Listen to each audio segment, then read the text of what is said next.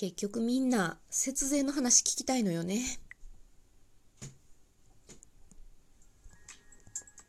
税理士リーナの税をシリーナ。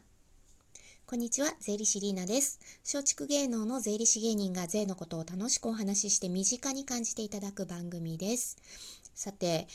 来月私、オンラインセミナーの講師を始めようと思って今準備中なんですが、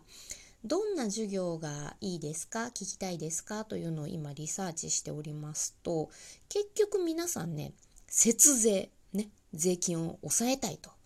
いうことをね、あの言う方が非常に多いということで、もちろん節税の授業も今用意をしようかなと思ってるんですが、結局みんな節税のこと聞きたいんかなということで、今日はですね、節税の話をしようと思います。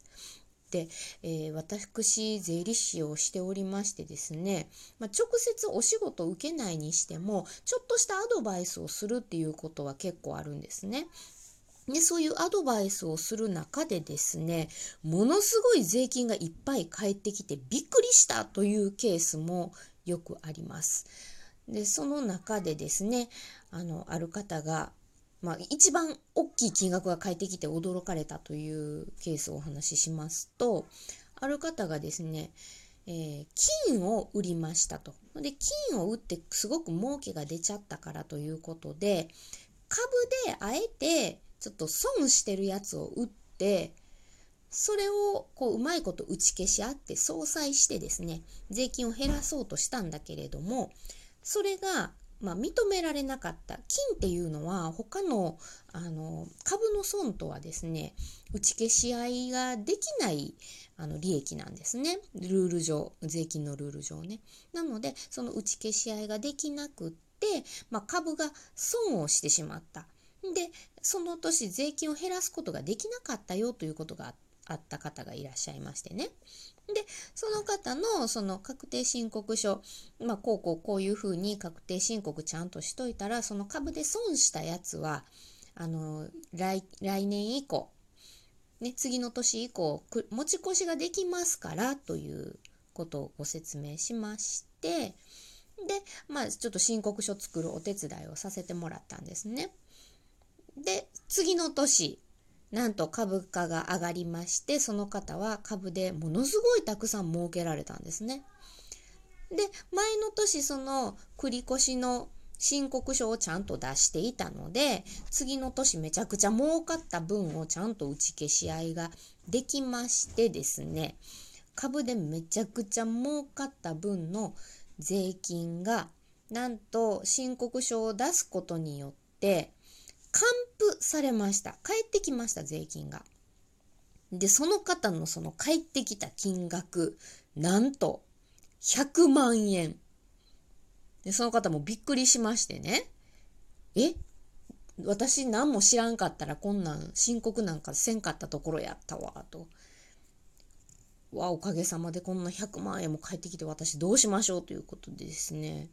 あの、お礼をさしてください。いえいえ、結構です。いう話をね、してたんですけれども、あの、100万円返ってくるような方もいるんですよ。だから知らんかったらその100万ね、その方申告せずに返ってこうへんところだったんですけれども、あの、ちゃんと分かってね、申告をすると返ってくる税金もあるんですよという話なんですよね。だから、そう知識があるのとないのとで、その払わなくていい税金を払わずに済むとかね。ちゃんと取り返すことができる還付ができる税金を取り返すことができるっていうね。そういうあの税の知識があるというだけで本当にねあのお金をきっちりとあの自分の手元に置いておいたり戻したりっていうことができますので税のね話基本の知識きっちりしておいていただきたいなということで、えー、来期からそういうねセミナーを始めようと思っています。だから要はですねあのちゃんと申告の仕組みを知っておいてでこの損したやつは次の年に繰り越せるんだなとかねあの株の損なんかはそうですよね。株で損したやつ特定口座というあの口座で源泉徴収といってあの引かれてるんです税金が。20%ぐらい引かれてるんですよ税金の配当とか株で売ったやつの儲けとかは。特定口座っていうのに設定されてる方はあの事前に20%も引かれてるんですよね。でも20%って大きいですよね。株で、えーと、5万円儲けが出たって言ったら1万円税金引かれてるんですよね。で確定申告うまいこと確定申告やったらそれが返ってくる方もいらっしゃるのでえー、申告するだけで1万円返ってくるんやというね。1万円大きいですよね。だからそういう感じでね、あの、これをやるだけで返ってくるっていうのをちょっとね、頭の中に入れておいていただくと、特にね、そういうあの源泉徴収、天引きされている、事前に税金引かれてる方に関しては返ってくる税金があるかもしれないので、そう源泉徴収という金額きっちりチェックしとかれたらどうかなと思いますね。株の利益が出てる方、あと配当の、えー、受け取りがある方。あとは、えーと、少ない収入なんだけれどもあの報酬としてね源泉徴収を引かれている天引きされている。まあ芸人さんなんかに非常に多いんですけれどもねそんないっぱい儲けてないんやけれどももう10%も税金引かれてるがなという方は申告をするとそれが全部返ってくるという可能性もありますのでね皆さん源泉徴収税額事前に引かれている税金というのに注目してこれ返ってくる可能性あるんかなというところにアンテナを張っておいていただくといいと思います。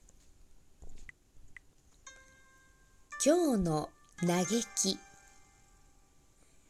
うちの娘4歳チビリーナちゃん。普通の可愛い子供に育てるつもりが育てているつもりがなぜか仏像好きになってアンパンマンとかプリキュアに全く興味を示さないのよ。この子将来大丈夫かしら？嘆かわしいけど結構楽しみ。ゼリシリーナのおしゃべリーナ。はい、ということで、ちびリーナちゃん、仏像好きなんですけれども、どこ行ってもね、もう仏像と比べてとかね、仏像を、まあ、おままごとの相手にしたりとかね、もうだからおおままごとそのお皿に食べ物を取り分けたりとかする時も「はい大仏様いちごどうぞ」「はいアシュラさんりんごをどうぞ」みたいなね。もうあの ぬいぐるみを並べるんじゃなくってあの仏像のパンフレットとか絵はがきを自分の周りに並べておままごとをしてるっていうような、まあ、変わった娘なんですけれどもこの前ですね、あの、親子で梅田、大阪の梅田に出た時に、大きなヘップ5の観覧車、赤い観覧車がね、大阪にはあるんですけれども、その大きい観覧車を見てですね、大仏様とどっちが大きいのって言ったんですね。で、まあ、私の体感、感覚でいくと、まあ、おそらく観覧車の方が大きいやろうなと思ったので、観覧車の方が大きいよっ言ったんですけれどもそのどどんなに大きいの？どれぐらい大きいの？っていうようなことを聞かれたんですよね。で結局その場ですぐに説明ができなかったもんですから家に帰ってきてですねヘップ5その赤い観覧車高さ何メートルかと調べましたところ105メートル。高さ105メートル。で皆さん大仏の高さってご存知ですか？あの、私は子供といつも大仏の話をしてるので、もうパッと出てきます。15メートルなんですね、大仏様の高さ。だからよくあの、親子で話をしてるのは、あの、私身長150センチなので、大仏様は15メートル。ね。ママの背の高さは1.5メートルだから、ママが10人上に積み重なったら、大仏様と同じ高さになるよと。で、チビリーナちゃんは、今身長が100センチ、ちょうど1メートルですので、チビリーナちゃんは15人上にね、トントントントンと積み上げたら、大仏様と同じ高さになるよという話をしておりましたので。で、あの、ヘップ5の観覧車105メートルということが分かりましたので、これ割り切り、割り切れるちょうどいい数字ですね。えー、大仏の高さが15メートル。ヘップ5の観覧車105メートルということで、割ったら割り切れます。7、7人分。ね。大仏様が7人上に積み重なるとちょうどヘップ5の観覧車になるんですよ。なので、あの、画用紙にね、観覧車の絵描いて、で、横に大仏をこう上に7人積み重ねた絵を描きましてね。え大仏様が7人乗ったら、こう観覧車のサイズになるよと。ちょうどね、これあの、数学のね、あの、勉強にもなるし、あと、お絵描きの練習にもなるんですよ。この観覧車の横に大仏を描いたりとかしてね。なので、あの、今のところ、この仏像好きというのは、なかなか、あの、高さの尺に使うのもね、大仏さんやったら何メートル、これアシュラ像やったら、アシュラ像は私と同じぐらいの身長なんですけれども、あの、1.5メートルとかね、この長さの比較に仏像を使うというのも非常に、あの、サイズ感として使いやすいので、チークにめちゃくちゃ役に立っておりますね。今、あの、お母さん方でもし、あの、子供のチーク、どういうのに、どういうの使うといいかなというのをお困りの方は、あの、仏像というのも あの、一つの選択肢として考えていただいたらどうかなというふうに思いますね。はい。どんな子供に育っていくのか。まあね、そのうち、こんだけ仏像好きやったら、あの、ちびりーなちゃんの仏像チャンネルみたいな YouTube やったらちょっと流行るんちゃうとかね、いろんなこと考えておりますけれども、まあ、今後のね、活動に期待ですよね。いや、親あんまり期待したらあかんよな。うん。まあ、ほ、程よく楽しみにしながら、えー、子供の成長を見守りたいと思います。まあ、そんなわけで、えー、税理士も、えー、ママも頑張っている税理士リーナがお届けしました。また次回もお楽しみに。さようなら。